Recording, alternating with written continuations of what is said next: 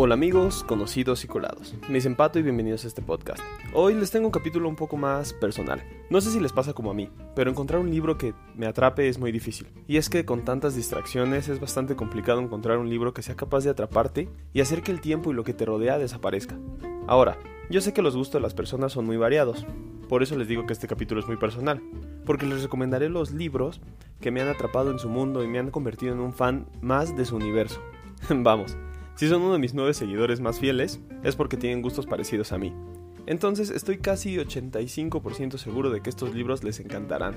Mi género favorito es la fantasía, y ahora más que nunca necesitamos al género para soñar un poco y escapar, por así decirlo, al menos por un momento de este encierro. Así que siéntense, pónganse cómodos y tengan listos para anotar las recomendaciones de los libros que les traigo. La saga de Eragon, o mejor dicho, la saga de El legado. Eragon es el primero de cuatro libros escritos por Christopher Paulini. No se dejen engañar por la película del 2006 que fue un rotundo fiasco. La cinta no le hizo justicia al material de los libros. Créanme, el mundo mágico de Eragon y sus siguientes tres libros te capturarán de principio a fin. Sorprendentemente, el autor comenzó a escribir el libro a los 15 años, en 1998, y después de tres años de desarrollo finalmente vio la luz, y fue publicado en el 2002. Eragon se convirtió en un éxito de publicación y obtuvo un bestseller en el New York Times. Bueno, ¿y de qué va la historia? En el mundo mágico de Alagacia, Eragon, nuestro protagonista, por azares del destino se convierte en un nuevo jinete de dragón, después de que estos habían sido erradicados por el malvado rey Galbatorix. En su trayecto, Eragon descubrirá su pasado y junto con nosotros desenredará la historia del mundo y de los dragones. Es una clásica batalla entre el bien y el mal, pero las historias de los personajes secundarios llegan a ser incluso igual de interesantes que la de nuestro protagonista. El mundo mágico que imaginó Paulini tiene un encanto único, y aunque no es el Señor de los Anillos, sin duda es un mundo que no los decepcionará. Momo. No sé si a ustedes les pasó, pero a mí no me gustaba que me dejaran libros para leer en la escuela. Se me hacía absurdo e injusto si de todos modos yo ya leía libros que me gustaban. Bueno, este es el libro que me cambió esa visión dentro de mí, y me hizo abrir los ojos y entender que puedes encontrar libros increíbles si te das la oportunidad. Michael Lende puede tener libros muy famosos como La historia interminable o Jim Button y el Lucas el maquinista, pero Momo, aunque sea algo corto, es increíble. Momo fue publicado en 1973 y narra la historia de una niña especial, Momo, que tiene la extraña capacidad de escuchar muy bien. Y no confundan con un super oído, ella tiene la capacidad de escuchar de corazón lo que las personas le cuentan. Ella se encargará de salvar a los hombres de los hombres de gris, estafadores que se dedican a comprar el tiempo de los humanos.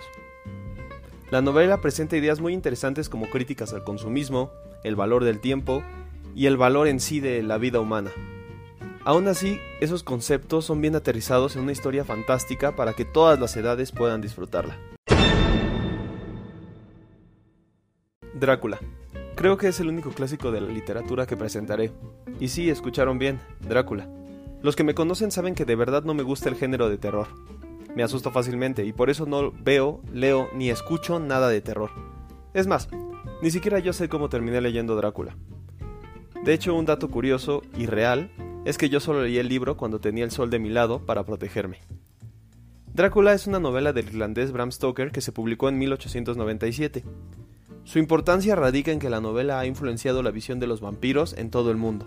La novela es epistolar y narra la historia de Jonathan Harker mientras conoce, escapa y combate al conde Drácula. Muchos otros personajes nos ofrecen una visión más detallada del vampiro y se unen a la misión de Harker, como el experto Van Helsing, su prometida Mina Harker, Arthur Homewood, Lucy Westenra, etc. Es un increíble libro con el que Stoker reconstruyó el mito del vampiro a partir de escritos, cuentos, mitos y personajes históricos. Si algo del género de terror me gustó, les garantizo que a ustedes les encantará. Narnia. Narnia es quizá la saga que me hizo enamorarme del género fantástico y de los libros. Las Crónicas de Narnia es una saga de siete libros escritos entre 1950 y 1956 por C.S. Lewis. Relata las aventuras de varios niños humanos en un mundo mágico y fantástico que se llama Narnia. La saga es considerada un clásico de la literatura juvenil y ha vendido más de 100 millones de ejemplares y ha sido traducida a más de 41 idiomas.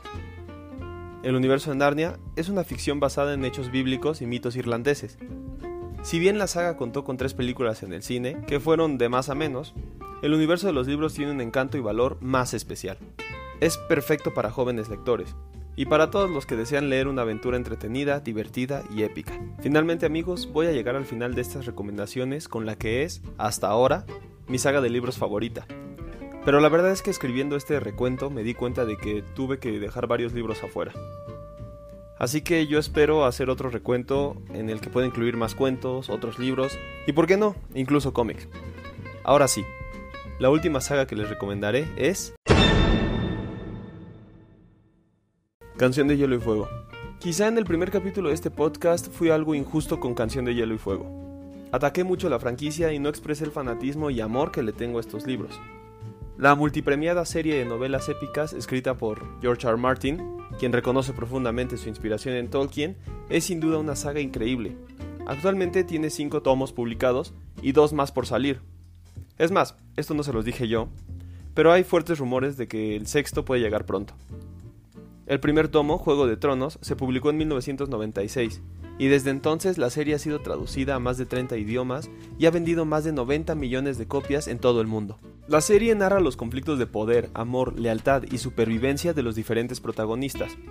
Si bien la serie se sitúa en un mundo ficticio, tiene más elementos realistas en juego, y esta mezcla entre realidad y ficción sin duda hace especial los libros.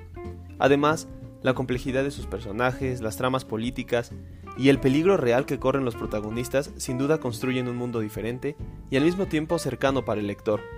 Ojo, no es para todo público, pues también contiene temas de violencia, sexo y tabús como el incesto.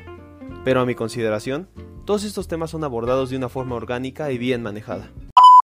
Bueno amigos, hasta aquí llegó el podcast de esta semana. Ya sé que me faltaron muchos libros, pero está bien para un inicio. Yo creo que todos, excepto Canción de Hielo y Fuego, pueden leerlos antes de que acabe la cuarentena. Si acaso también un poco largo está Eragon. Pero todos los demás son buenas alternativas para escapar un poco de la realidad y volar un mundo fantástico hasta que esto termine. Regálenme un like en mis redes sociales, compartan y recomienden el canal. Recuerden que a mí me dicen pato y con esto me despido.